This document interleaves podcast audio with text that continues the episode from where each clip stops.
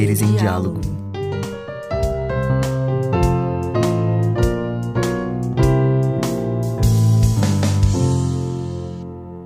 Oi, ouvintes!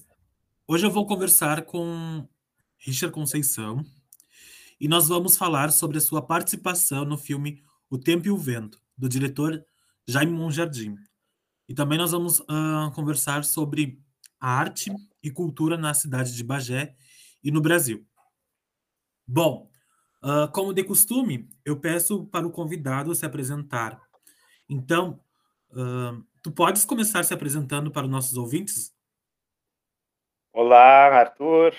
Olá, ouvintes.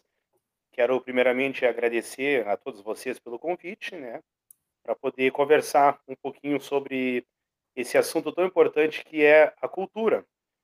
É, como eu já fui apresentado, né, eu sou Richard Conceição, sou formado em pedagogia pela Urcamp e sou um amante da, da cultura, da arte.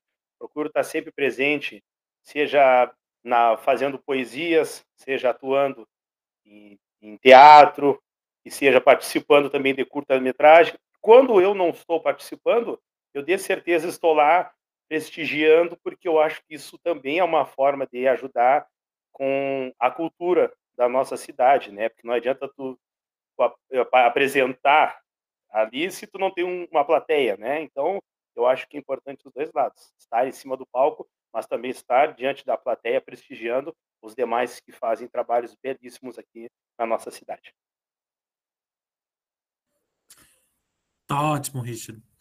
Uh, Richard, eu passei a te conhecer através da tua personagem, Dona Maria, que era uma personagem icônica de um, de um programa de uma loja de construção da nossa cidade. Então, eu gostaria de saber um pouco da sua história como ator negro na nossa cidade e quem é ou quais são os artistas que te inspiram e que, e que tu poderias nos falar uh, um pouco da construção da sua personagem, a Dona Maria? Claro, claro. Olha, vamos lá, né? São umas quantas perguntas numa só, né? Mas vamos lá, vamos falar sobre. Olha, falar sobre artistas que me inspiram é difícil falar de um, né? Porque a gente sempre admira mais de um, a gente pega um pouco de um, um pouco de outro, e cada um tem o seu jeito. Mas eu não posso ficar sem falar de Denzel Washington, né? Porque ele é uma referência de ator negro para os Estados Unidos e para o mundo. Então, a gente que gosta de, da arte, dificilmente a gente não gostar do Denzel Washington, né? assim como Samuel L. Jackson. E não só citando exemplos internacionais, a gente tem que também falar de exemplos nacionais de atores que são muito bons.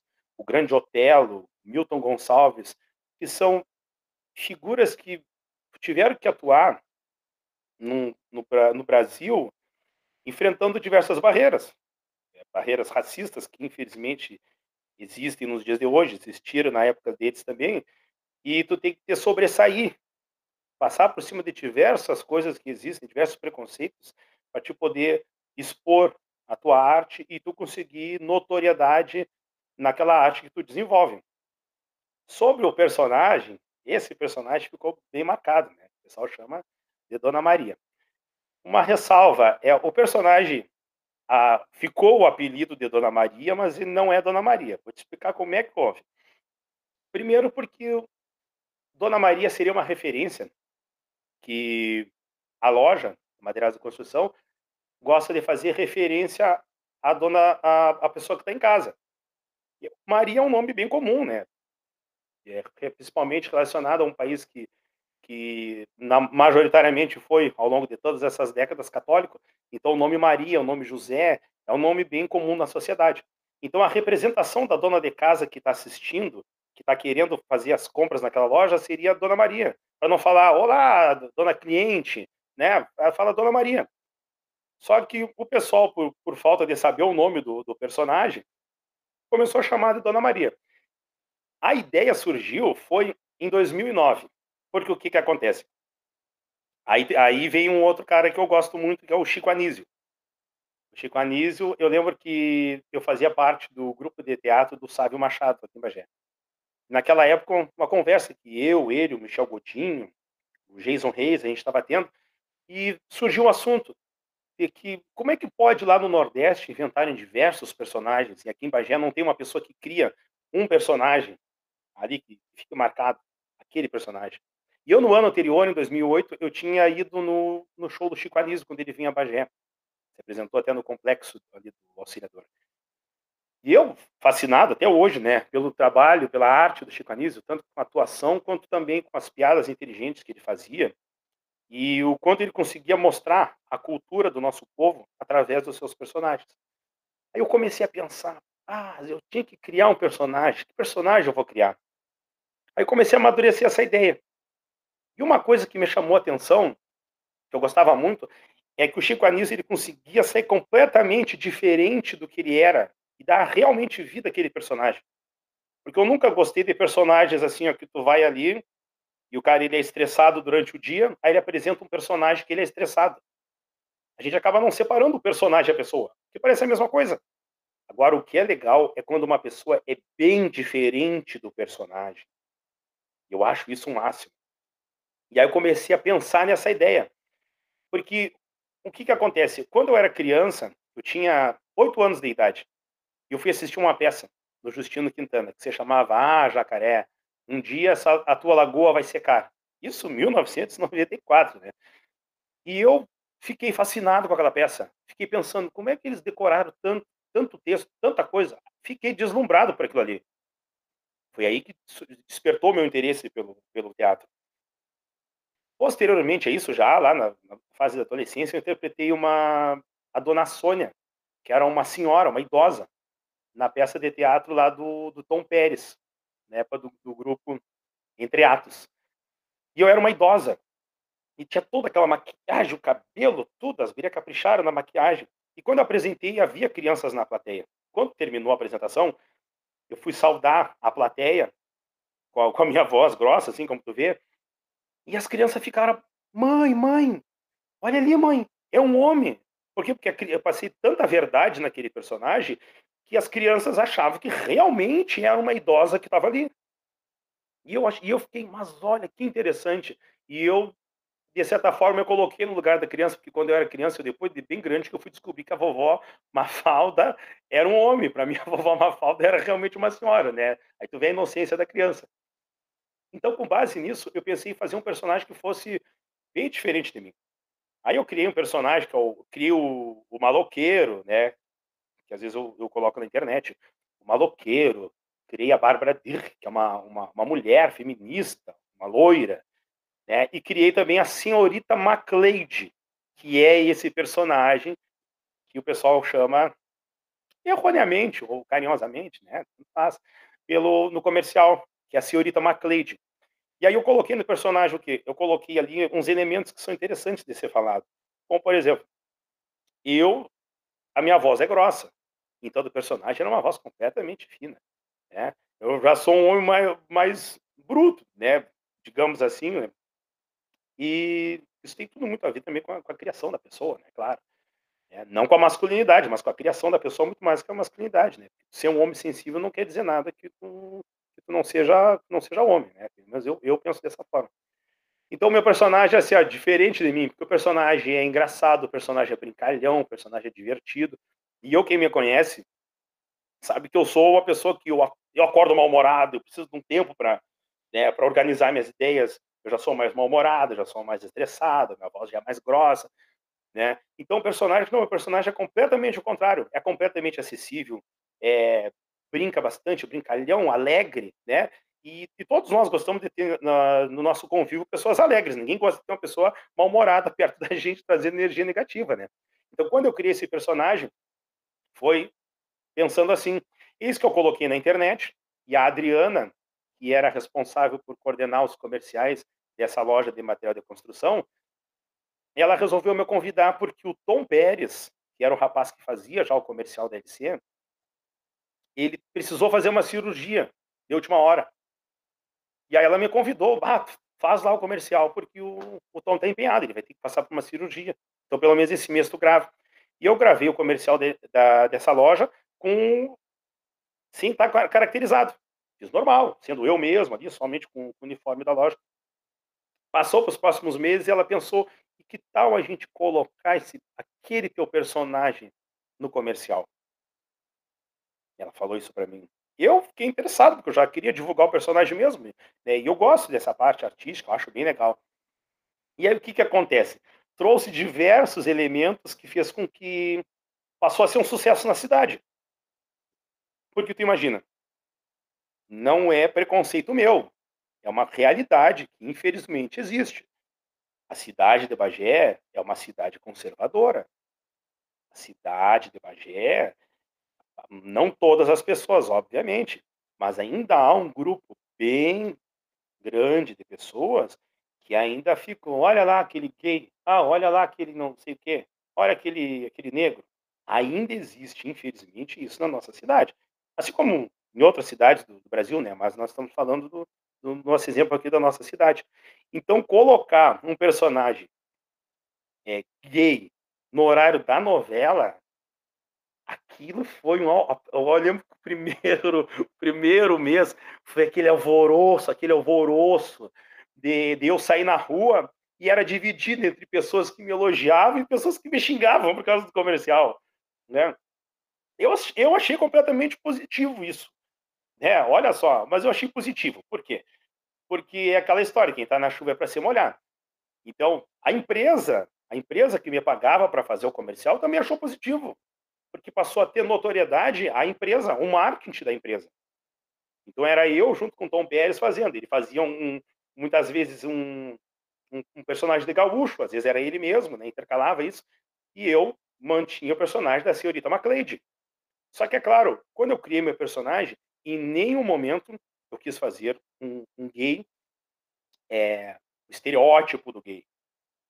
Ou fazer um gay ali voltado para a vulgaridade, que as pessoas têm esse preconceito com gay, de dizer que o gay é vulgar, que o gay é isso, que aquilo, que eu acho isso um absurdo, isso é só um preconceito que as pessoas têm, né? Então, coloquei meu personagem, pode ver que o meu personagem, ele trata respeitosamente com, com essa questão de opção, de orientação sexual do meu personagem. Em nenhum momento o meu personagem ele vai lá e ele, ele age de alguma forma passa a ser desrespeitosa. Não. Pelo contrário, passou a ter um carinho muito grande. E o que foi legal é que o pessoal que é pertencente para categoria do LGBTQIA+, né? No meu tempo não tinha, no meu tempo era, era somente GLS, né? Então a gente tem que é, se atualizar, né? Sempre. Então o pessoal que pertence para essa categoria, eles gostaram, gostaram, porque eu ficava, eu fiquei no começo meio preocupado, assim, ah, será que de repente não quero que o pessoal, não, jamais essa é minha intenção que o pessoal se ofendesse com isso ou se sentisse ofendido, né? Nunca foi minha intenção e nunca vai ser isso. Você pode ter certeza disso, né? E o pessoal começou a gostar. Aí eu ia, alguns paravam para tirar foto, paravam para brincar. Claro, escuto muita bobagem de pessoas é, machistas, conservadoras, que eu entra por um ouvido e sai pelo outro, porque eu sei que é somente uma construção cultural que eles têm, é somente um preconceito que eles têm, muito mais com eles mesmo do que com, com as demais pessoas que são homossexuais. Porque por que, que isso prejudica tanto eles? Por que, que isso incomoda tanto eles? Por quê? Por que, que isso incomoda tanto eles? Né? Então, da minha parte, foi muito legal a, o retorno que houve em relação a esse personagem. Foi muito legal.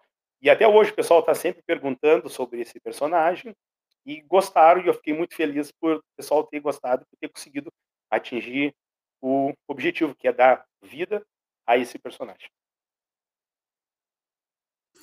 Sim, Richard, sim.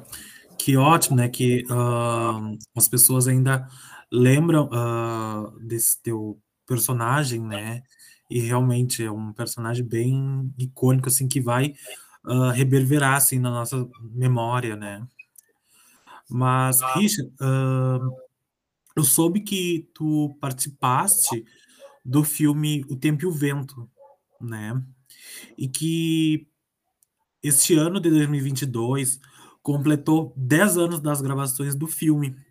Com isso, fazendo uma pesquisa em jornais online sobre o filme, Eu li que foram uh, mais de quatro meses de, de obras uh, de engenharia, ambientação e cenografia para transformar a área de 10 mil metros quadrados, que abriga 17 edificações, na cidade de Santa Fé.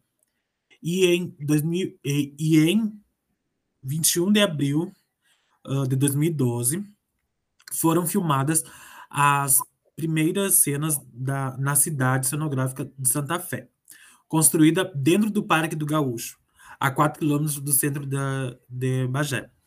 Então, Richard, eu queria uh, saber de ti como eram os bastidores, a convivência e como foi a sua experiência na gravação do filme. Olha, foi uma experiência muito boa. Né? Porque assim, ó, para gente que gosta da arte, eu sempre digo aqui nem nas, na, nas outras áreas, né?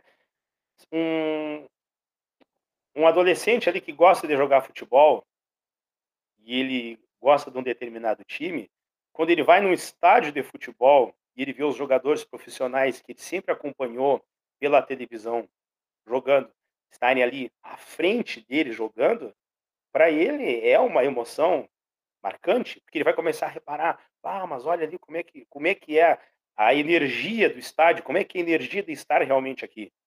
Adrenalina. E para a gente que gosta da, da área da arte, da atuação, é a mesma coisa. Porque a gente vê o material pronto. Tu vai ali, tu assiste o filme, mas tu não vê quantas vezes foram gravadas aquela mesma cena. Quantas vezes foram gravadas? Como é esse processo de preparação do ator? Então, assim, ó, tu tá ali para apresentar, para participar de uma gravação, e tu tá ali a poucos metros na tua frente, tu tá vendo ali o, o Thiago Lacerda fazendo o aquecimento vocal para poder entrar em cena.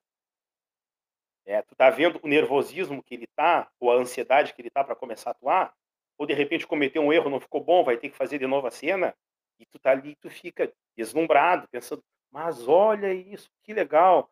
Aí o Jaime Monjardim vai lá e corta a cena, agora vamos pegar outro ângulo, agora vamos não sei o quê. Aí depois, ó, agora uma pausa pro almoço. Aí para aquela pausa pro almoço, consegue conversar com ele, saber como é que é, para te saber, tá, mas será que é bobalhão, como falam? Será que é legal, como falam? Será que isso, será aquilo? Que são coisas que tu só vai saber no momento que tu tá ali, com a pessoa próxima a ti.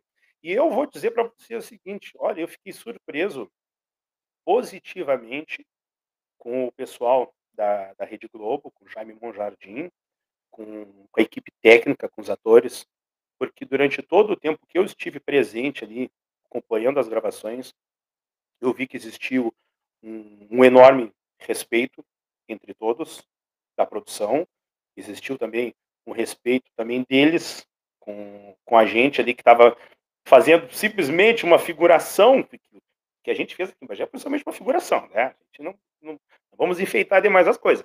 A gente fez foi uma figuração.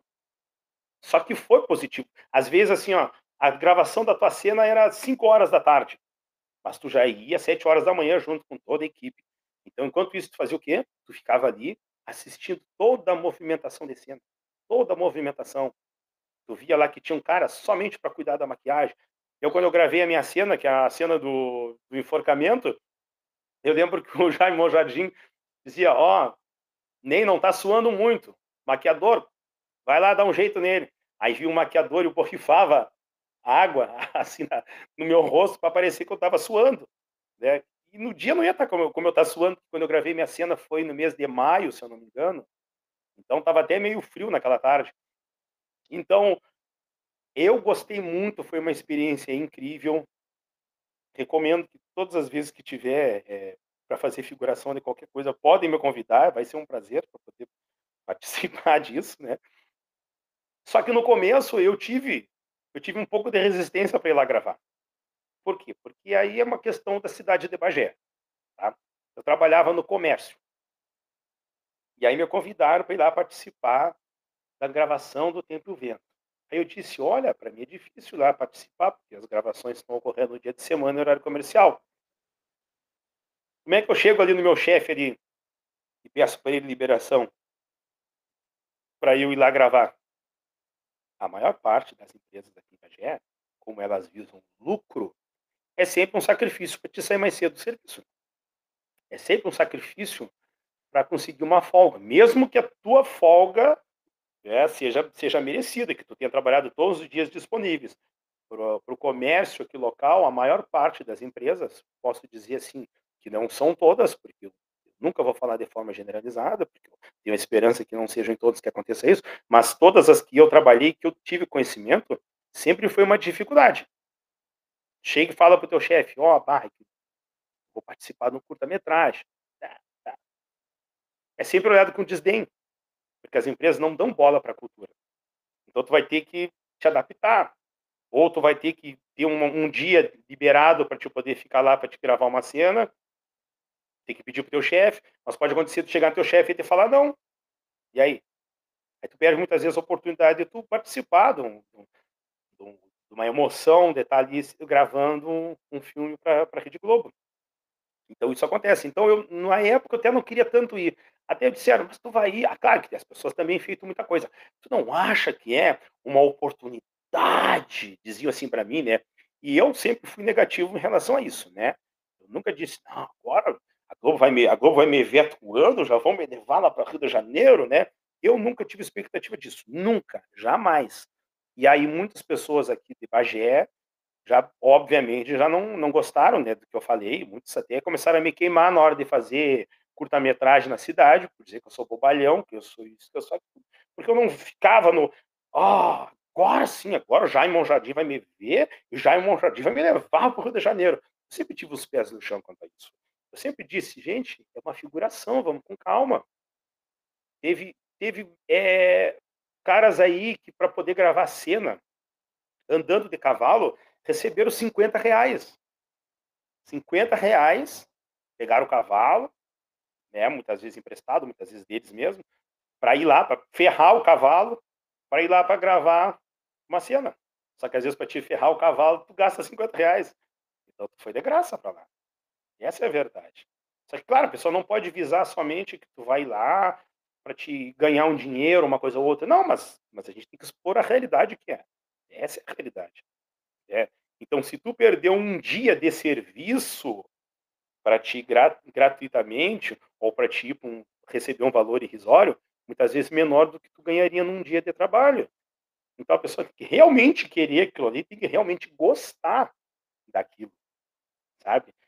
Então, assim, ó, muitas pessoas que eu falei, olha, eu já li esse livro do Érico Veríssimo, né? e pela época, porque o Tempo e o Vento aborda de 1745 a 1945. Então, tu imagina, todo o figurante negro que for participar disso aí, ou tu é escravo, ou tu é empregado, ou tu tá ali um escravo liberto que tu ainda está marginalizado, porque tu não tem as oportunidades que o próprio governo da época, assim como de hoje, sempre retirou as tuas oportunidades de tu ter uma ascensão social, ou de tu conseguir as tuas necessidades básicas, né? Então eu dizia, ah, mas eu vou ir lá, gente, olha, a única coisa que vai acontecer, não, mas tu vai ter uma oportunidade. Eu dizia, olha, o mais que vai acontecer, eu vou chegar lá, ou vou, vou fazer uma cena que estão me chicoteando, ou eu vou estar sendo enforcado, ou eu vou estar lá bem longe, lá andando de cavalo e mal vou aparecer na cena. Não vai haver uma oportunidade. Ficaram brabo, né? Pessoas que eu estou falando, pessoas aqui da Bagé. Ficaram brabo porque eu disse isso. Mas aí depois, por último, né? Eu já tinha conversado sobre meu, com isso com o meu chefe, né? Fui dar uma sondada, ver o que, que ele achava. Ele falou: não, não, não, vou te, vou te liberar esse dia, porque vai estar o movimento vai estar fraco aqui. Esse dia tu tá liberado, mas depois tu paga as horas, entendeu? Depois eu fiquei ali umas duas semanas saindo mais tarde para pagar as horas que eu, que eu gastei indo lá para gravar. Aí eu, eu fui, fiz o teste lá, que fazer o teste de atuação, primeiramente, ali no, no IMBA até. Passei no teste e fui lá para fazer. Depois a cena, na, a minha cena foi gravada, acho que foi em Candiota, até, se não me engano, num campo lá. E aí eu cheguei lá, qual era o meu papel? Era a cena do enforcamento, eu não estava errado, né? a cena onde eu, onde eu fui enforcado. A cena que eu estou lá sendo enforcado e a atriz, se não me engano, é Maiana Moura, ela, ela assiste de longe de uma, de uma carruagem lá, cena, essa cena do, do enforcamento. Aí eu participei, gravei lá com eles, foi interessante. Só que aí depois, na hora de colocar o filme, havia cenas a mais. Então o que, que eles fizeram? Eles começaram a cortar as cenas que não eram importantes. E adivinha? A minha cena do enforcamento foi retirada. então, essa, a questão é essa, a verdade é essa aí. Mas foi muito legal, foi muito bom. Adorei ter conhecido é, os artistas que eu vi por lá. Né. Foi muito bom ver Cléo Pires, Tiago Lacerda, esse pessoal que a gente já admira vendo pela televisão, tu vê-los ali pessoalmente, poder tirar uma, uma foto com eles é, é gratificante, é muito bom. Sim, sim. Uh, é interessante, assim, né, uh, tá por, por dentro, assim, de, desse, desse mundo, assim, do cinema, né, e, e ver também que uh, nem tudo são flores, né, que até mesmo dentro dos bastidores acontece os perrengues, né, mas, dando continuidade, então, ainda sobre o filme Tempo e o Vento, eu ainda trago um trecho da reportagem do G1, que diz que, abre aspas, o longa-metragem de, de Jaime Monjardim promete deixar um legado. E ainda, e, aliás, e que a prefeitura uh, da cidade desenvolve um, um projeto para, para que a cidade cenográfica de Santa Fé torne-se ponto turístico. Fecha aspas. Richard, eu lembro que no primeiro semestre de 2012, a nossa cidade estava em pleno fervor, na qual havia uma grande movimentação dos atores, atrizes e a equipe uh, de filmagens da Rede Globo. E como vimos nesses trechos que eu trouxe, que tanto o governo daquela época quanto o atual governo da nossa cidade não procuram ou não, ou, ou não se interessam em encontrar medidas para reformar a cidade cenográfica, pois atualmente ela está sendo deterior, deterior, deteriorada, deteriorada, uh, pela ação do tempo. Então, eu gostaria de saber de ti sobre o que tu achas desse descaso com a questão do legado que o filme nos deixou. Olha, eu acho que é lamentável que o governo tenha gasto dinheiro para construir a cidade de Santa Fé e depois não queira gastar dinheiro para fazer uma manutenção. Sobre o legado, só para ter uma ideia, posteriormente às gravações do Tempo e o Vento, foi gravado do canal History Channel, é o canal que tem da TV por assinatura, canal History Channel, foi gravado um documentário sobre a Guerra do Paraguai. Eu fiz parte desse documentário também. E foi utilizada a cidade de Santa Fé. Foi gravado lá. Está disponível. Agora, se tu quiser ver, se os demais é, ouvintes aí também tiverem interesse, coloquem lá no, no YouTube. Guerra do Paraguai, a nossa grande guerra. Que vai aparecer um documentário que foi gravado aqui na cidade de Bagé. Para o canal History Channel. Então, aparecia sobre a situação, quando, quando era, o narrador falava que o, o Brasil havia sido invadido pelo Paraguai, as tropas do Solano Lopes, aparece aquele monte de pessoas correndo, com as suas casas sendo invadidas, pessoas de cavalo, outros com arma. Aquele cenário é a cidade de Santa Fé. Então, tu imagina, naquele documentário aparecem diversos historiadores renomados em todo o território nacional.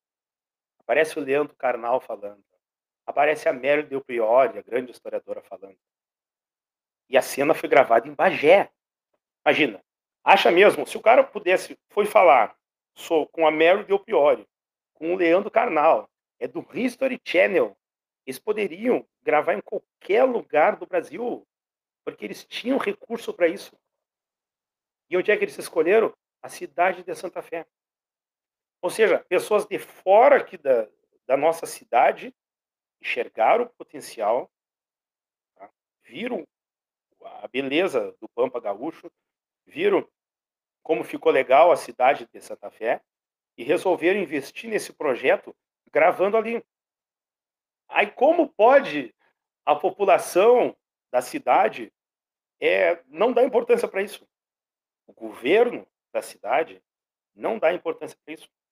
Infelizmente, é um, é um descaso cultural que, que permanece sempre. Porque na mentalidade deles é o seguinte: não, cultura não dá dinheiro, cultura não dá voto. Eu quero é o retorno. O que, que eu vou estar fazendo o, uma manutenção na cidade de Santa Fé se eu posso usar esse dinheiro para alguma outra coisa que vai me dar mais voto em outro lugar? Só que, infelizmente, é como tu falou aí, ó, há 10 anos atrás foi gravado. Só que o filme, ele tá ali. O material tá ali. Vai ser passado muito tempo. Imagina, passou uns 15 anos, mas foi gravado em Bagé mesmo. Em qual lugar? Ah, na cidade de Santa Fé. Ah, vamos lá ver como é que tá. E aí? Então acaba, sabe? É triste ver esse tipo de coisa. E é uma coisa que é, é descaso, que é, é da, da população também. Também, sabe? Eu acho que é, é, é um todo. Porque quando foi falado que iam gravar essa novela aqui em Bagé, diversas pessoas disseram: Bagé, ah, mas que chinelagem em Bagé. Eu escutei mais de uma pessoa me falar isso. Quando eu dizia, mas tu viu que ter uma gravação que vai ser aqui em Bagé? Aí as pessoas daqui já começaram, a, da própria cidade, fazer pouco caso. Bagé, ah, que chinelagem. Tantos lugares bonitos no Brasil para gravar. Vão gravar em Bagé o Tempo Vento. Mas, cara, o escritor é gaúcho. História ocorre no Rio Grande do Sul. Aí tu quer que a pessoa faça o quê? Grave lá no, no, no Rio de Janeiro? Acaba saindo fora do, do contexto do que, do que propõe a, a literatura dele. E, ao mesmo tempo, muitas pessoas tiveram dificuldade em interpretar o filme, porque, querendo ou não, educação e cultura são coisas que precisam andar juntas. Tanto que a sigla do MEC, que é Ministério da Educação e Cultura, né, são coisas, precisa estar junto, precisa a educação e a cultura precisa estar junto, porque senão o que, que acontece? A gente vai falar de, de cultura, vai assistir o filme O Tempo e o Vento, mas só que a pessoa que ela se ela não tem um, um pouquinho de esclarecimento, fica difícil para ela entender por que, que começou lá o filme, estava lá os castilhanos. Por que, que passou a próxima geração, ainda estavam de guerra. Aí quando chegou lá na última, ainda estavam de guerra. E tanta guerra, mas só que as pessoas não sabem que, que tu tinha que separar, tu tinha que entender que uma parte foi a Revolução Farroupilha, outra parte foi a Revolução Federalista, outra parte foi a Guerra do Paraguai, outra parte foi a, a, a Guerra do Prata, e cada uma tinha uma, uma motivação diferente de uma guerra que acontecia no mesmo território.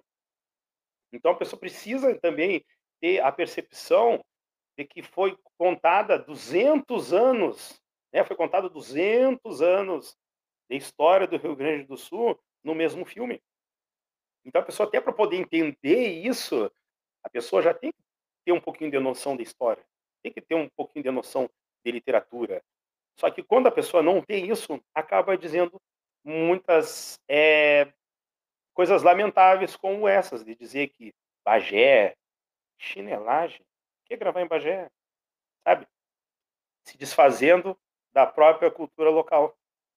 Isso é lamentável mesmo e desprezível por parte do governo e das pessoas por não saberem reconhecer a riqueza cultural que tem aqui a nossa cidade. Sim, sim, Richard. É, eu concordo contigo. Uh, realmente é, é, lamentável, né, que uh, parte da população uh, despreza assim a, a, a, nossa a, a, sua própria cultura, né?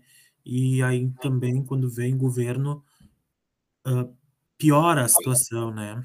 É muito triste isso, realmente.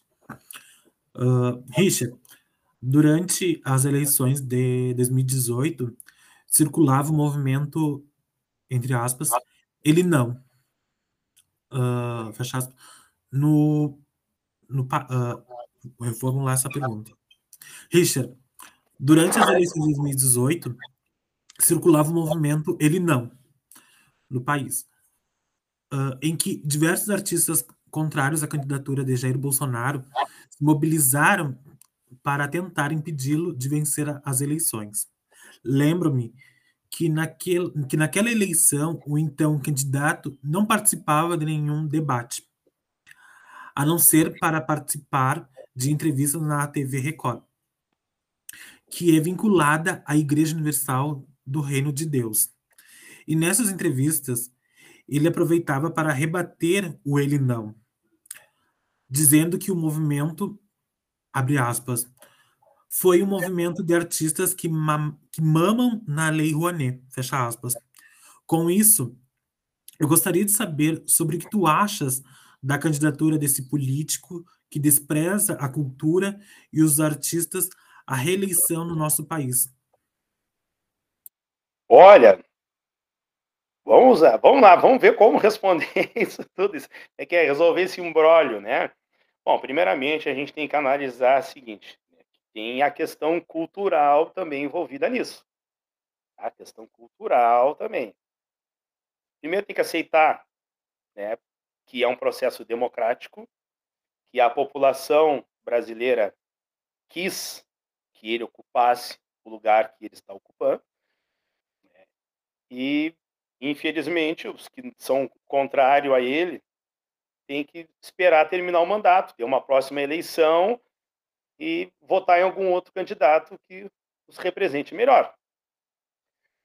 Questão cultural é que desde pequeno a gente aprende que político é tudo ladrão. A gente aprende desde pequeno. Político é tudo ladrão. Então, o que, que acontece? Muitas pessoas não dão importância para o debate.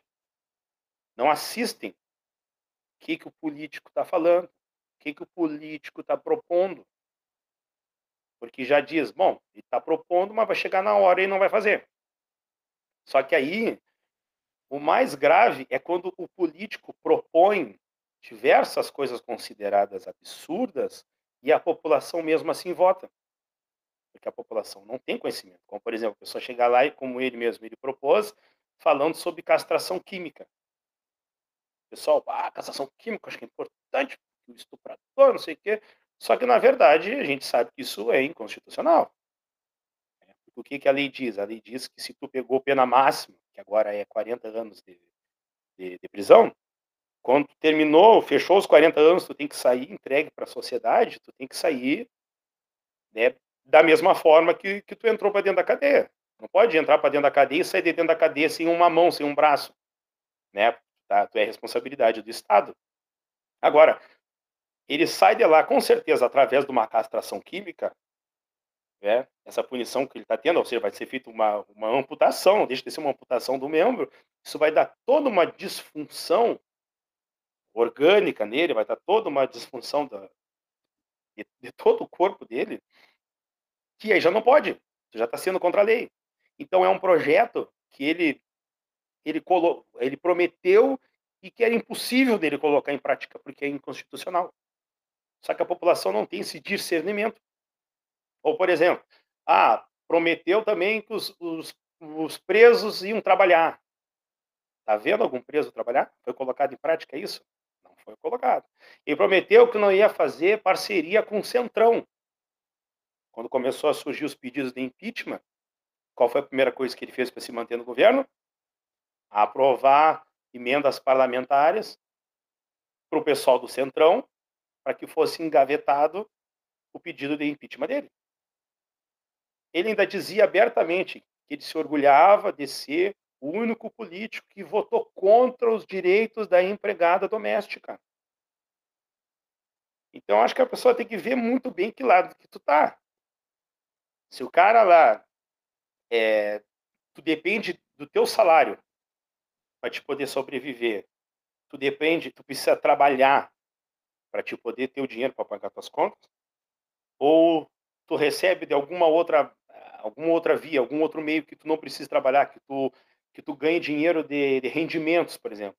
Se tu não ganha dinheiro de rendimentos, tu precisa trabalhar, tu precisa produzir algo para te ter, tu é pobre, cara. Tu é pobre. Então, eu acho muito complicado tu dar um voto para uma pessoa que projeto de campanha é sair contra quem é pobre. Eu jamais vou votar a favor de um político que é contra pobre, porque eu sou pobre. Agora, o pessoal que é da classe média, o pessoal que, é rico, o pessoal que, que foi beneficiado com esse governo, eu acho né, tranquilo da parte deles. Estão votando no que é deles. É um individualismo, com certeza. Mas o que mais me dói é saber que ele falou um monte de absurdo contra as pessoas que são homossexuais e eu vi muito homossexual apoiando ele. Os absurdos que ele falou sobre as pessoas afrodescendentes e eu vi afrodescendente votando nele. Os absurdos que ele falou em relação às mulheres e eu vi e vejo muitas mulheres que votaram nele e que continuam apoiando ele. Então, é cultural. Dificilmente o, o, o político falar que vai tirar fora, tem que acabar com a lei Rouanet, porque a lei Rouanet é mamata. Dificilmente a pessoa, ó, oh, lei Rouanet, o que será essa lei Rouanet? Vou pesquisar. Não vai pesquisar. A pessoa vai ver, ó, oh, se o presidente falou que é mamata, então é mamata. E assim as pessoas vão produzindo, reproduzindo esse pensamento sem questionar. Então ele não foi no debate. E a população, tanto faz, porque uma boa parte da população não ia assistir o debate mesmo. Porque é cultural. Ah, espaço político, que porcaria, não vou assistir espaço político. As pessoas não assistem. As pessoas não leem, não todas, obviamente, mas infelizmente nosso país ainda tem muito analfabeto, não só analfabeto, é, pessoa que não, não sabe ler e nem escrever, mas pessoas que, que leem o básico, mas não conseguem interpretar o texto, interpretar uma notícia de jornal. Então acaba sendo mais difícil. Né? Agora, o que, que diz a Lei Rouanet? A Lei Rouanet é assim, ó, a pessoa vai lá e cria aquele projeto. Né? Então, os projetos, primeiramente, tem que falar que os projetos eles não são financiados com recurso público do governo, tá? E sim, ele é feito com dinheiro privado das empresas que são interessadas em, a, em apoiar os projetos. Então, tu vai lá, tu faz o teu projeto, elabora, segue todas as normas que são necessárias, e depois que tu fez todo aquele projeto, tu vai lá e coloca os órgãos responsáveis né, do governo, né, e o governo federal ele analisa o projeto para decidir quais poderão ser contemplados pela lei. No ano de 2015, parece que teve 8 mil projetos que foram lançados.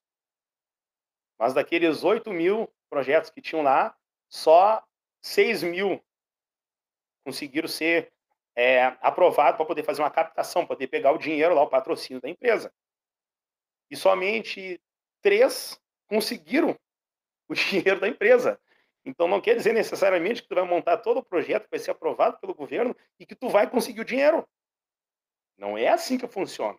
Não é assim. Então, a pessoa tem que estudar. Então imagina, o governo federal analisa os projetos para decidir quais poderão ser contemplados pela lei.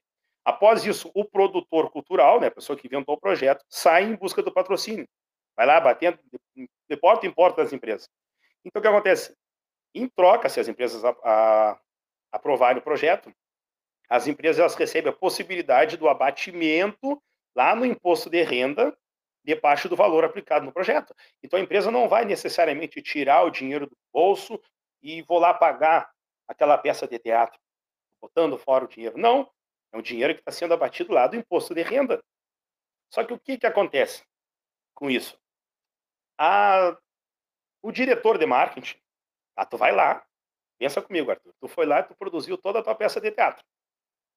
Aí tu fez a peça de teatro, tu conseguiu o incentivo da lei Rouanet, tu vai lá e bate na empresa, o diretor de marketing da empresa pega o teu projeto, antes dele ler todo o teu projeto, qual vai ser a pergunta que ele vai fazer?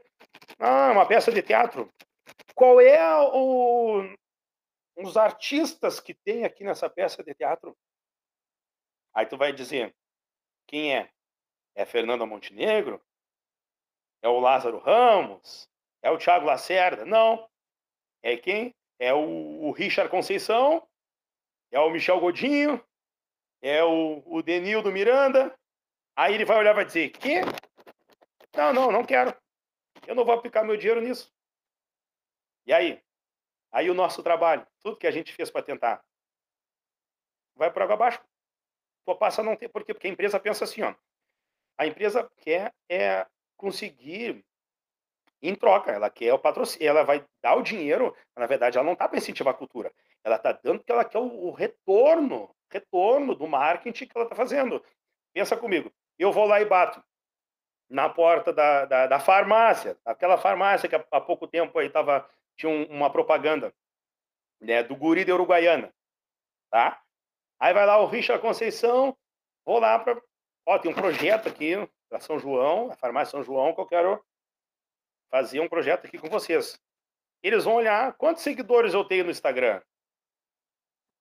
E aí eles olham o guri de Uruguaiana. O guri de Uruguaiana tem 811 mil seguidores no Instagram. E aí? Para quem eles vão liberar o dinheiro? O guri de Uruguaiana. Quem é que vai dizer não pro guri de Uruguaiana? Com 811 mil seguidores, sabendo que o guri de Uruguaiana vai botar aquele trecho de 30 segundos do comercial na rede social dele e 811 mil pessoas vão ver. Esse é o pensamento da empresa. É quanto que ela vai ganhar, vai ganhar em torno disso. Tem um outro supermercado aí da nossa cidade que, que pagou o, o Pedro Ernesto, né, o narrador Pedro Ernesto, para poder falar que, que, aquele mercado, que as ofertas daquele mercado eram demais, só isso. As ofertas do mercado tal são demais. Ele só dizia isso. Mas o que, que acontece? Eles vão pagar, por exemplo, para mim ou para ti 10% do que foi pago para ele? Não. Mas ele é o Pedro Ernesto. O Pedro Ernesto tem 50 mil seguidores no Instagram. Então, o que, que acontece? Se tu já tem uma notoriedade artística, as portas vão ser muito mais fáceis para ti. Só que tu que está começando, vai ser, tu vai sempre bater, bater a, a porta vai sempre fechar na tua cara. Agora, eu fico realmente surpreso ao ouvir o presidente da República falar que a Lei Rouanet que agora não estão nem chamando muito de lei Rouanet, estão chamando de lei de incentivo à cultura, né? Qual, como é que estão falando? Está dizendo que é uma mamata. Ora, é mamata tu pegar uma peça de teatro que tu trabalhou, que tu escreveu, que tu dirigiu, que tu precisa de um figurinista, tu precisa de um lugar para te apresentar. Eu lembro que uma vez aqui em Bagé nós fomos apresentar uma peça de teatro e, o, e era assim, ó, seria no sábado e no domingo a apresentação da peça de teatro. Uma sessão no sábado, uma sessão no domingo. Foi cobrado mil reais a locação por dia. Então, só para a gente poder usar o teatro aqui em Bagé, era mil reais no sábado, mais mil reais no domingo. Aí eu te pergunto, com uma bilheteria no valor de 10, 20 reais, a gente consegue abater esses dois mil reais que a gente precisa? É claro que não. Só que tu tem que pagar o iluminador, é o pessoal que vai cuidar da iluminação, vai ter que pagar.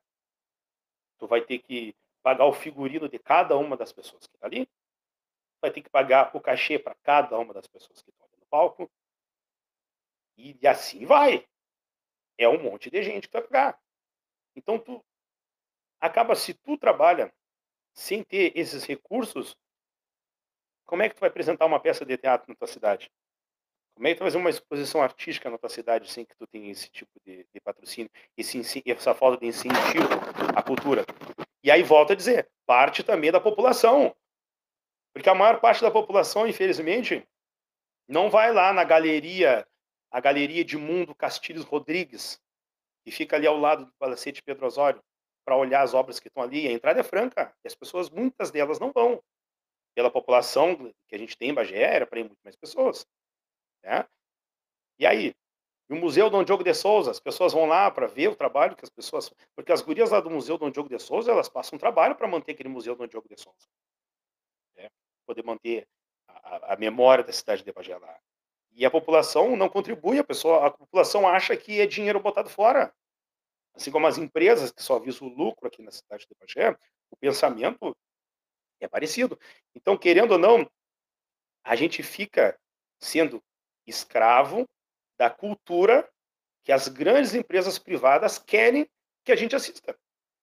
Então, se tu chega lá, bom, eu quero apresentar uma peça de, de teatro, se, a, se, eu não tiver atores renomados na minha peça de teatro, tá? ou se não for um tema que o dono do, do supermercado, da farmácia ou da empresa em questão gostar, ele não vai aplicar o dinheiro. Aí tu vai estar sempre o quê? A míngua.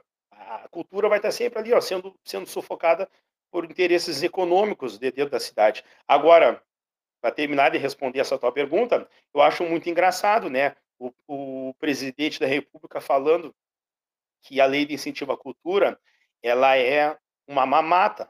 Logo ele, que gastou 2 milhões em um mês de férias do cartão corporativo. Ao contrário da Lei Rouanet, que é um dinheiro que é gasto por empresa privada que depois é abatido do imposto de renda, o cartão corporativo, quem paga sou eu, quem paga é tu, quem paga são os ouvintes aqui, são as pessoas que pagam o imposto. 2 milhões numas férias, pelo amor de Deus. Isso aí, numas férias, isso é muito dinheiro. Isso é o que? É desperdício. Isso é realmente dinheiro jogado fora. Porque são 2 milhões que tu está apresentando. 2 milhões. Aqui, em Bagé, se tu vai fazer, muitas vezes, até um, um, um festival de cinema da fronteira, que tu vai colocar ali, tu não gasta isso. Tu gasta bem menos do que isso. Bem menos do que isso. E mesmo assim as pessoas ainda olham, ai, que monte de dinheiro que está sendo gasto. Agora, um, um, presidente da República gasta dinheiro do, do cartão corporativo para fazer motociata. Não, mas aí isso aí não é mamata. O filho dele vai lá e constrói uma mansão de 6 milhões de reais com salário de deputado. Isso aí não é mamata. Então, eu acho que infelizmente é cultural. As pessoas precisam entender que a cultura é uma coisa que é importante e que tu tem que estar integrado, tu tem que ler jornal, tu tem que assistir peça de teatro, tu tem que ouvir música, tu tem que estar integrado na tua cultura. E principalmente, tu precisa saber onde está indo o teu dinheiro. Tu precisa saber onde está indo o teu dinheiro. Porque todo mundo quer um retorno. Um cara chega ali e vai fazer uma pintura na tua casa, tu vai gastar aquele valor, mas tu vai ficar de olho. Mas por que, que eu vou pagar tanto? A pintura dele é boa, a tinta é boa, o material que ele vai usar é bom, tu vai ficar de olho. Então por que, que na parte da cultura não é assim? Da... O Roberto Carlos, ele recebeu patrocínio dos Correios. Imagina. Era um show que custava lá quase 50 milhões. Imagina. Mas ele é o Roberto Carlos, né? Então, é outra realidade. Então, infelizmente, a cultura em relação à, nossa cidade, ao nosso país, ela infelizmente, ela ainda está sendo elitizada ainda por causa dessas questões que eu já abordei. Sim, Richard, é, é bem lamentável mesmo essas hipocrisias assim que nós vivemos, né? Uh, em que a cultura é vista como o desprezo, né? E o cartão corporativo do presidente é visto como, aliás, ele não é visto, né? Porque não é tão comentado, né? Essas são a, as hipocrisias, né, que vivemos, infelizmente. Mas, dando continuidade, então, Richard, uh, no período de Getúlio Vargas, os livros do escritor Jorge Amado eram jogados em, em uma fogueira a poucos metros do elevador Lacerda. Após o golpe militar de 1964 no Brasil, livros dedicados à política, a, aliás, a, a política, eram apreendidos e incinerados. Os autores dessas obras eram considerados super, super, subversivos. Bom, a gente acha que isso é coisa do passado, mas não é. Uh, atualmente, em pleno século XXI, ainda vemos essa prática de silenciamento. O governo atual alega que o país está endividado e que conta uh, com poucos recursos para poder investir na cultura. Com isso, diversas séries, filmes e peças teatrais com temas voltados ao feminismo, comunidade LGBTQIA+, racismo, homofobia e etc., e entre outras, tiveram uh, uma atuação direta de censura que foi praticada pelo governo federal, em que órgãos como a Agência Nacional do Cinema, a Ancine, foram alvos de censura. Richard, eu gostaria de saber a tua opinião sobre essa prática, uh, abre aspas, de contenção de gastos que na verdade é, me parece uh, que ela é, ela é travestida de censura. É exatamente isso. É exatamente isso. O que, que acontece? Infelizmente, era uma coisa que o pessoal que é crítico relacionado à, à cultura, à, à, política, já era de se esperar por parte desse governo. Por quê? Porque, em primeiro lugar, numa entrevista que, fiz, que foi feita a, ao presidente da República, Jair Messias Bolsonaro, perguntaram para eles quem eram as pessoas que ele se inspirava, quem eram os ídolos dele. E ele falou que os ídolos dele eram o presidente Médici, né? foi a era de chumbo aqui dentro do Brasil, ditadura militar, que olhava para ti, eu acho que tu é subversivo, manda torturar e manda matar. Né? E o outro era o brilhante Ustra. Imagina, o torturador. Então tu pensa, se os ídolos para ele são pessoas que completamente autoritárias, ditatoriais, como é que tu acha que ele vai colocar em prática isso no governo dele? É a mesma coisa, ele vai seguir a mesma linha, que nem quando um, ah, uma, uma banda vai tocar. Ah, como é que é a tua banda? Ah, minha banda ela tem influência da banda Green Day, influência de Blink-182, influência do Ramones, influência do Sex Pistols. Então, antes, quando a banda vai tocar, tu já começa a pensar como é que eram as ideologias dessa banda. Tu vai dizer, ó, oh, todas essas bandas que ele citou é punk rock. Então, tu já imagina que o som que vai ser tocado ali vai ser puxado para o punk, porque a pessoa tem como referência essas bandas punk. Então, quando o cara ele vai assumir um governo e ele é fã do Brilhante Ustra, é fã de, do presidente Médici, tu já sabe que ele já vem com uma ideologia completamente autoritária. E o, o autoritário não gosta de ser contrariado. Qual é o, autoritário que gosta de ser contrariado? Então, qualquer artista, porque a arte tem aquela frase que a arte imita a vida, né? A vida imita a arte. Para te falar da vida, não tem como no nosso país tu não falar das desigualdades sociais, tu não falar dos problemas que estão invisíveis a todos nós. Então, em 1937, o Jorge Amado, ele lançou um livro que era Capitães da Areia. E esse livro Capitães da Areia, que, como é que era? Falava de crianças de 8, 9 anos de idade, que era tirada na rua, não tinha o pai, não tinha mãe, não tinha presença do Estado, né? Então eles tinham que roubar, tinham que assaltar, tinham que se virar para comer. E aí ó, ditadura, né, do, era o Estado Novo, chamavam de Estado Novo, mas era uma ditadura, uma ditadura do Getúlio Vargas na época, não gostou, porque ficou, mas esse é subversivo. Como é que tu vai botar que tem umas crianças na rua que estão passando fome? Não podia dizer que o país havia crianças que estavam passando fome, mas aquelas crianças eram o quê? Era um descaso que já vinha do Estado. Já vinha do Estado. Qual foi a, a, as condições que, que eram dadas para a população? Se hoje, num sistema democrático que a gente está aí, a gente já vê essa desigualdade que está aí fora, alguns são beneficiados, outros são escorraçados pelo, pelo governo. E é visível para todos nós isso. Né? Não sou eu dizendo isso, isso é visível, essa, essa diferença social. Então, a diferença social nos livros de, de Jorge Amado era muito, era muito colocada.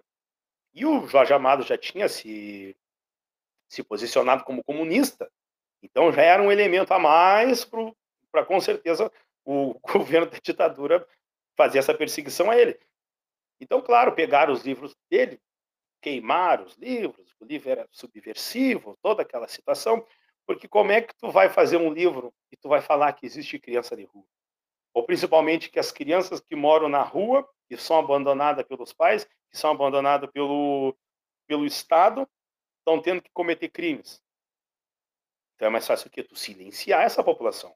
Não, vamos silenciar e vamos dizer que esse tipo de coisa não acontece aqui no nosso país. E como é que tu vai dizer para uma população, vocês têm que adorar a ditadura militar, vocês têm que sentir amor pelo país de vocês, aí ao mesmo tempo tu, tá, eu tenho amor por um país que não me dá emprego, um país onde eu apanho toda hora da polícia, por um país onde eu estou passando fome, faz, é, faz a, a, população refletir e ver que o governo não é tão maravilhoso assim como dizem. Aí, lógico, o que, que é mais fácil? Tu silenciar essa população. É o mesmo pensamento passou a ter depois na década de 60.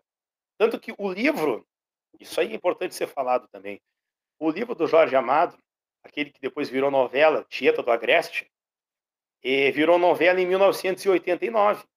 Mas por que, que virou novela em 1989? Antes disso não tinha como, porque antes disso era um período ditatorial. E o livro da Tieta do Agreste é a mesma coisa. Também tinha esse, esse lado subversivo. Porque a mulher, ela ali, ela saiu da cidade, ela tomou uma surra do pai dela em praça pública, depois ela voltou, 20 anos depois, voltou sendo uma, uma mulher que, que tinha casado com um cara que era rico. Então falava muito sobre essas questões ali da, da, da Bahia, né, da, daquela região. Então já era um espanto. Porém, onde é que houve o, o erro? Que aí é outra coisa que muitas pessoas não repararam na época, mas se acontecesse no dia de hoje, eu tenho certeza que essa geração de agora, né, as pessoas fazem críticas bastante à geração de agora, mas eu acho que a pessoa tem que analisar como um todo. Ah, porque a geração é mimimi, a geração não sei o que lá. Olha, eu acho que a gente tem que ter é, uma análise crítica e, e racional sobre isso. Existem algumas coisas que são mimimi, né? A gente pode até avaliar que existam. Mas também existem muitas coisas que a geração dos dias de hoje está lutando que a minha geração ou a geração anterior deveria ter lutado e não lutou. Como, por exemplo, esse, esse respeito pelo pessoal que é LGBT, que ia mais. Isso é precisa, isso é, é, é justo, é necessário. Não pode que o pessoal que é homossexual seja tratado menos do que um hétero. Por quê? Na hora de trabalhar e na hora de pagar o imposto para o governo, aí todo mundo é igual. Mas na hora de tu receber aquilo que lhe é de direito, não, aí são diferentes. Isso é ridículo, isso é somente hipocrisia. Ora, o, o Richard lá é, é, é, negro. Na hora que eu tenho uma possibilidade na vida, não, não, eu não quero porque é negro. Mas na hora que um branco está precisando de doação de sangue, ó, aí o meu sangue é válido. Eu tenho que ir lá na Santa Casa e doar o sangue.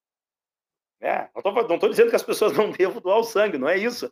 Eu estou só fazendo um questionamento que é necessário. Por que, que todo mundo é considerado igual quando é conveniente e tu é considerado diferente quando prevalece o preconceito? Covid-19 está aí para mostrar que a morte, que na doença, todo mundo é igual. Qual é a diferença lá do ator Paulo Gustavo? Ator Paulo Gustavo, um homem branco, um bandista, gay, né? morreu de Covid. Na mesma época, morreu o Lázaro, um homem negro, evangélico, temente a Deus, morreu do mesmo jeito que morreu o outro e da mesma doença. Então é isso que as pessoas precisam entender, que mesmo que exista essa desigualdade social, o lado que a gente é humano, todo mundo é igual. Infelizmente não é esse o discurso que o governo atual fica colocando. O governo atual fica tentando colocar, tristemente, que ah, vamos terminar a Lava Jato, porque no meu governo não tem corrupção. Aí agora tá aí, ó. É casa de, de ministro da, da educação sendo levado preso, porque está envolvido com falcatrua. Então, é difícil, tu não pode passar dinheiro para a cultura, porque o país está endividado. Mas ele perdoou um monte de dinheiro de empresas. Ele perdoou dívidas e até retirou até dinheiro, um bilhão que iria para a educação para passar para igrejas evangélicas. Né? E aí? Será que a igreja evangélica é mais importante que a educação? Né? Ou vice-versa? Não, mas é que se tem dinheiro por um lado, tem que ter para o outro.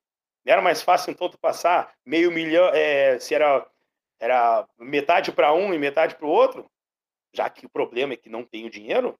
Mas agora não pode tu falar que tu não tem o dinheiro se tu aprova um, um fundo eleitoral maior que todos os outros anos para campanhas políticas. Então, infelizmente, é só um discurso que é, que é hipócrita por parte desse governo. Outra coisa cultural que é hipócrita dentro da nossa sociedade é, por exemplo, quando chega 8 de março, Dia Internacional da Mulher. pô, as mulheres, ao longo da história, sempre passaram e passam até hoje né, uma situação desigual dentro de uma sociedade. Aí chega no dia 8 de março, fica um monte de, de homem é, fazendo piadinha machista, querendo descaracterizar a data e a, e a luta, que é uma causa justa delas. Isso é um absurdo. E o mesmo, infelizmente, acontece quando chega o dia da consciência negra. Chega o dia da consciência negra, aí as pessoas começam a dizer: ah, mas o dia da consciência negra, ele. Eu sou contra, que tem que existir o dia da consciência humana. Mas aí eu faço essa pergunta: por que, que a cultura do negro é considerada inferior? Eu fico realmente pensando, porque, segundo os dados, 54%, tá? O Brasil é o país com mais descendente africano fora da África. 54% da população é afrodescendente. Então, existe muito mais a presença da cultura negra do que das outras culturas. Mas se o negro vai lá e quer, vai fazer um carnaval, aí passa a ter polêmica. Se o negro vai fazer um dia da consciência negra para falar sobre as, as cultu a cultura negra e sobre a resistência do negro, sobre a história, sobre a sua permanência dentro de uma sociedade, apesar de todas as suas desigualdades, é criada tanta polêmica, as pessoas não gostam. Mas ninguém questiona o Oktoberfest, que é uma festa alemã que acontece desde 1980, na cidade da Igrejinha, de Santa Cruz. E aí, se eu for falar naquela data somente da cultura do negro, eu estou sendo preconceito sendo preconceituoso com os demais grupos que existem. Mas quando se faz o Oktoberfest, que tu está falando somente da cultura alemã, aí ninguém contesta se é um desprezo a, a, aos outros grupos étnicos que existem do país.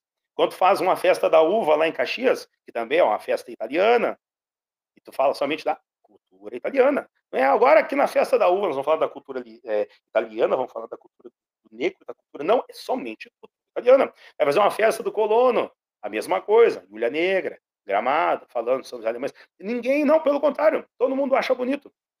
A, a bebida, a, as roupas, o vocabulário, é um orgulho. E o do negro não. Então é necessário que seja resgatado isso, seja resgatada essa cultura Todas as culturas são importantes. A pessoa precisa saber que a cultura do negro é importante, do mesmo jeito que a cultura alemã é importante, que a cultura italiana é importante para a construção do nosso país.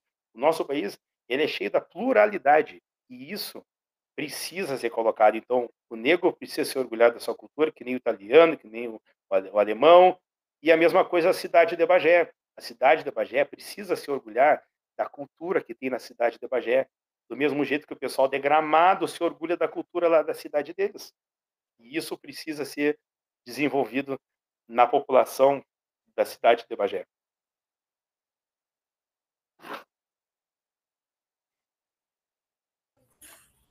Tá bom, Richard. Uh, Richard, em, em tempos sombrios como este, estes que, em que estamos vivendo, é muito importante o posicionamento do conjunto da sociedade em defesa da cultura, que é um direito de todos e todas, consagrado na Constituição Cidadã de 1988. Então, eu gostaria de saber de ti como a classe artística pode se unir para reverter o desmonte da cultura. Olha, é aquela situação, né? A luta continua a luta continua. Só que assim, ó, a luta ela vai ganhar uma um gás a mais sendo tendo, tendo eh, paralelo com ela a educação, sabe? Por que que eu digo isso? Porque eu lembro assim, ó, que quando eu era criança, algumas professoras levavam a gente no museu. Só que era assim, ó, chegava lá, largava no museu, a gente enxergava que tinha aquelas fotos, mas não sabia quem era. A gente via que tinha ali muitos utensílios que eram usados nas casas, mas a gente também não sabia o que, que era. Então, acabava sendo uma perda de tempo. Aí as pessoas diziam: não, quando vocês é, voltarem para a escola, todo mundo vai escrever um texto falando sobre o que viu. Mas a gente dizia o quê? Então, não, era dizendo era, era irrelevante. Tu não aprendia mesmo isso. Então, quando vai uma pessoa assistir uma peça de teatro, ou até mesmo ouvir uma música, ela precisa ter a identificação do que está sendo falado. Não pode uma, uma pessoa, é, como um, tem um, um conhecido meu, né, Eulha Negra, que ele adora a música gaúcha. Mas aí, escutando a música gaúcha, bonita a música gaúcha. Aí um dia estavam conversando sobre os maragatos e sobre os chimangos. E ele não sabia a diferença de maragato, de chimango, de, de absolutamente nada. Aí eu ficava pensando, mas como é que a pessoa escuta a música se a pessoa não está entendendo nem o que a letra está falando? Né? Então, a música gaúcha, assim como a música nordestina, é um modelo de, de resistência também. Não só de, de, cultuar ali a sua região, mas também de falar sobre, sobre como foi construído, o quanto o Rio Grande do Sul defendeu as fronteiras do sul do Brasil contra os argentinos, contra o, o, os uruguaios, contra até o Paraguai, quando o Paraguai invadiu o Brasil. Então é história, é cultura. E é necessário, sim, que seja uma, uma força-tarefa, um conjunto todo. Precisa que o governo apoie, precisa que os artistas sejam unidos também, precisa que a população também compreenda isso e saiba prestigiar, porque senão fica muitas é, barbaridades que a gente está vendo por aí. Um artista foi lá, ofendeu a, a outra artista, dizendo que não precisava da Lei Rouanet, né? cantor sertanejo, aquele dia o pessoal viu, né? E aí, de repente, descobre que ele estava lá e o amigo dele estava envolvido lá numa falcatrua de receber um dinheiro da prefeitura. Não era nem da Lei Rouanet, era um dinheiro lá que vinha, que era depositar. Um milhão era o gasto para o show. É, e aí? Então, assim, ó, não, a cultura não pode ser uma maneira de desviar o dinheiro, como infelizmente a gente vê muito, não só na cultura, como em muitos setores por aí. Mas uma coisa da pessoa ter identificação, porque eu fico muito triste quando eu vejo, por exemplo, a Elizabeth Macedo, né, que escreve livros aqui sobre a história de Bagé. Ele escreveu o inventário, inventário cultural de Bagé. Dia eu conversei com ela no museu, ela nem bagiense não é. Ela é de Pelotas, se eu não me engano, ela vem de Pelotas, chegou em Bagé, ela é médica, ela é de Pelotas, veio para Bagé, gostou da cultura de Bagé, estudou a cultura de Bagé e lançou o livro. Uma outra, também, a, a, a doutora Clarice, também veio, não é de Bagé, veio para Bagé, gostou da cultura de Bagé e escreveu um livro sobre a cultura de Bagé. Aí tu pega pessoas da cidade de Bagé que, infelizmente, nem sabe do que se trata. Olha, por exemplo, ali, ó, o Hotel do Comércio. O Hotel do Comércio, localizado ali na, aqui na, na Avenida 7 de Setembro. O Hotel do Comércio, desmancharam, descaracterizaram toda a parte interna do prédio, botaram a fachada ali de, uma loja, porque é mais lucrativo. É muito mais lucrativo tu colocar uma loja, a empresa privada ganhar dinheiro, movimentar o dinheiro, do que tu usar alguma verba da Secretaria de Cultura, alguma verba que venha do Ministério da Cultura, para te preservar aquele lugar. Um lugar que foi importante também para a nossa história da cidade de Bagé. Então, infelizmente, acontece isso. Muita gente vai ali, passa pela Praça da Matriz e vê a estátua do Dr. Pena e a pessoa não sabe que os restos mortais do Dr. Pena estão sepultados ali na Praça da Catedral. E muitos nem sabem quem foi o Dr. Pena. A importância do Dr. Pena para a construção da Santa Casa de Caridade de Bagé, junto com, com o doutor Albano. É? A, a importância que do, do Maximiliano, conhecido como Preto Caxias ou como Mão Preta, que é um túmulo mais visitado, mas muita gente sabe que é um túmulo mais visitado, mas as pessoas não sabem que a princesa Isabel veio aqui para conhecer ele, apertou a mão dele, por isso que tem uma mão preta e uma mão branca simbolizada ali no, no túmulo dele, as pessoas não sabem. Foi uma, uma figura importantíssima para a história local. As pessoas não sabem. Né?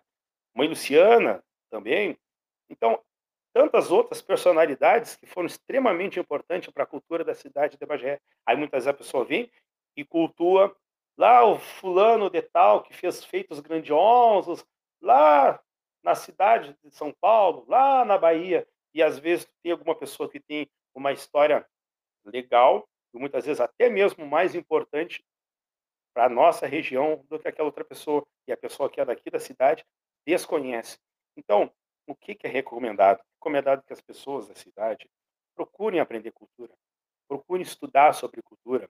É necessário que as escolas coloquem sobre a próxima geração que está aí, desde o, lá do ensino primário, a importância de saber sobre a cultura, a importância de ir ao Museu Dom Diogo de Souza, a importância de conhecer esses prédios históricos que tem aqui na Avenida 7 de Setembro, assim como na Barão do Amazonas, a importância que as pessoas precisam saber de questionar.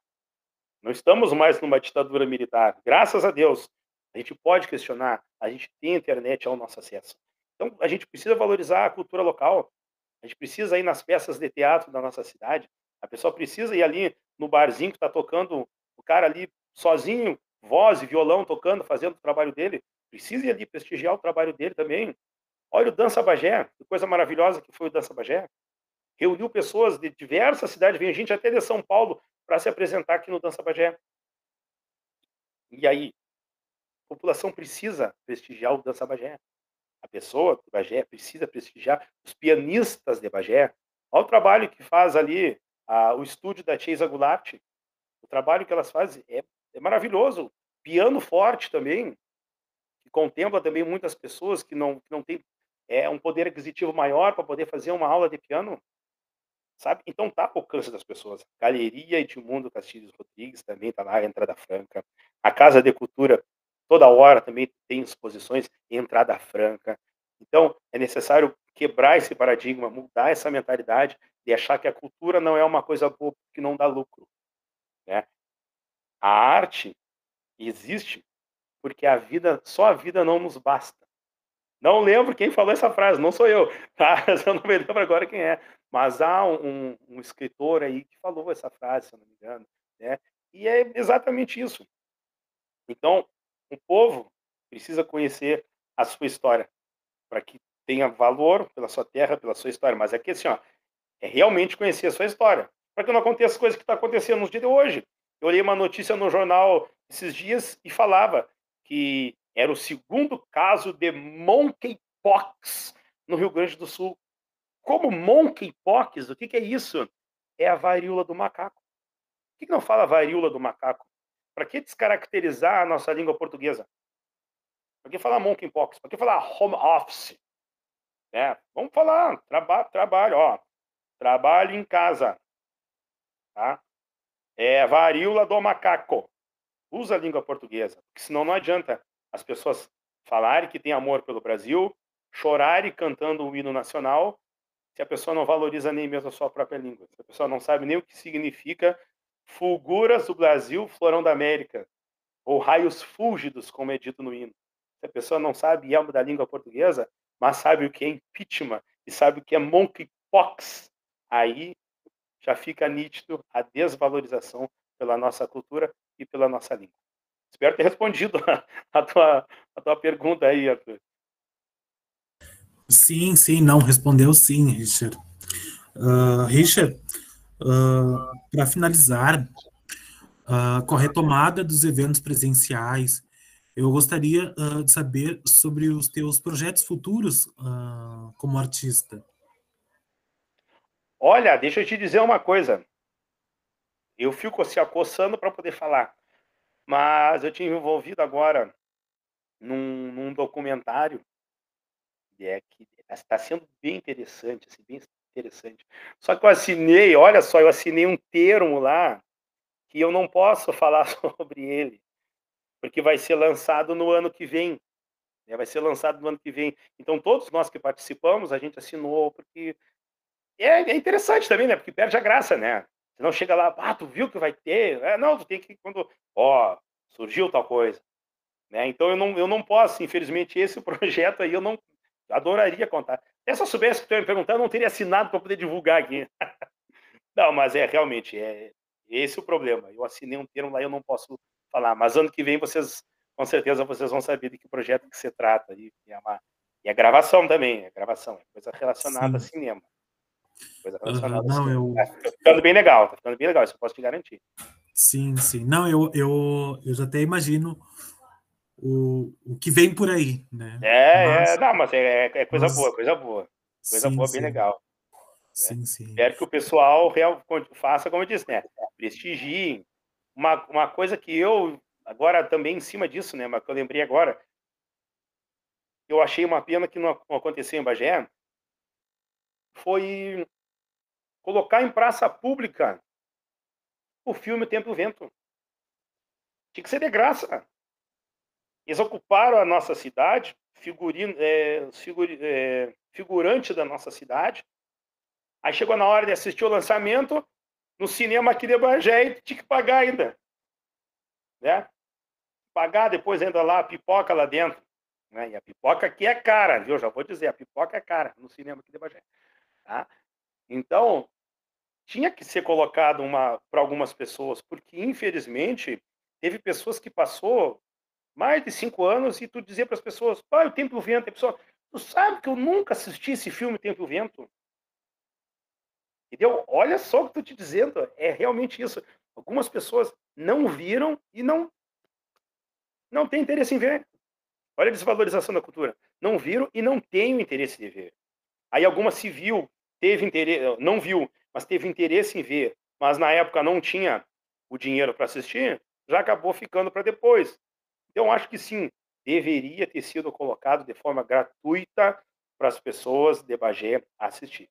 Porque aí entra aquela mentalidade: gravar em Bagé, mas mesmo assim as empresas de Bagé querendo obter lucro em cima de uma coisa que foi gravada com as pessoas da própria cidade. As pessoas da outra, das outras cidades que vão pagar para assistir, né? Não foi gravado na cidade deles, na nossa que foi gravado. Então, na nossa, a gente deveria assistir de graça, pelo menos uma vez. Isso aí não foi só uma coisa, uma coisa que eu falo. Eu vi numa entrevista o cineasta de Bagé, o Zeca Brito, falando a mesma coisa. Ele disse a mesma coisa, né? Ou seja, o pensamento meu e dele nessa parte aí, assim, ó, coincidiram. E aqui em Bagé deveria sim ter passado gratuitamente para as pessoas poderem assistir, principalmente aqueles que não são tão favorecidos economicamente, porque em Bagé existe sim uma diferença muito grande social. As pessoas podem achar que não é mentira, que não é verdade. Bom, então espero que as pessoas façam no mesmo dia, deem uma passeada lá pelas ruas do bairro é, Habitar Brasil, por exemplo, Habitar Brasil, e depois dê uma passeada nas ruas ali do, do Jardim do Castelo. Tu vai ver a diferença social que existe.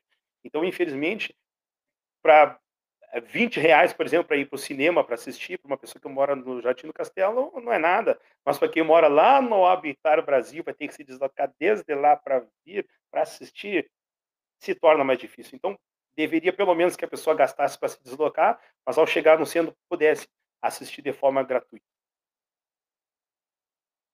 Sim, sim, não. Uh, essa, essa ideia. Uh esse pensamento assim de, de, se passar o filme assim de forma gratuita, talvez numa praça ou na rua, assim no centro, ou até mesmo nos próprios bairros mesmo, uh, deveria ter sido uh, importante, né?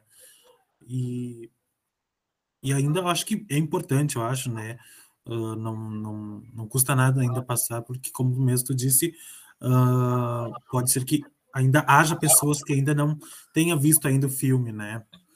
Mas então, Richard, eu agradeço imensamente, né, uh, por ter disponibilizado o, o seu tempo, assim, para vir aqui conversar conosco. Né?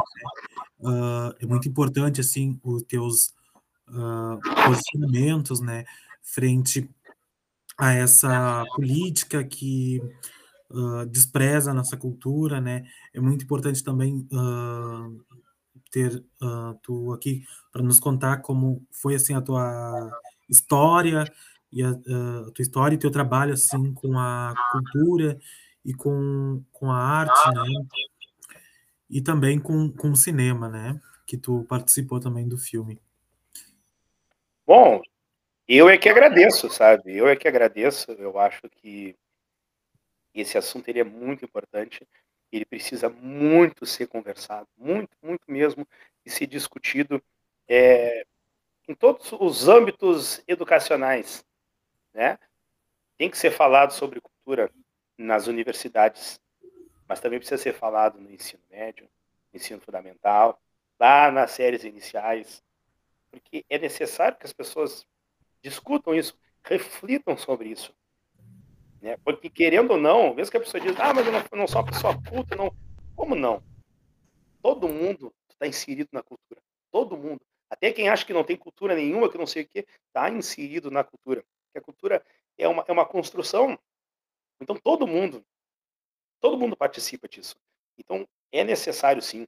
E eu sou muito grato ao, ao espaço que foi dado aqui por ti, pelos ouvintes da, também aí da rádio e também do pessoal da Unipamp. Me coloco à disposição aí, sempre que precisar. E que eu for útil, pode contar comigo.